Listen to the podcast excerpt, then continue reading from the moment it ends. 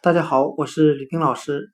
今天我们来学习单词 shadow，s h a d o w，影子、阴影的含义。我们可以用谐音法来记忆这个单词 shadow，影子、阴影。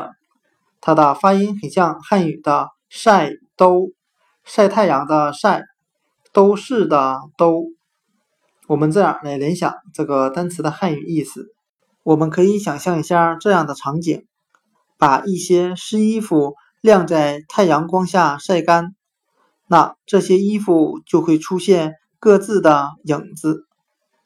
单词 shadow，s h a d o w，影子、阴影，我们就可以通过它的发音联想到汉语的晒兜。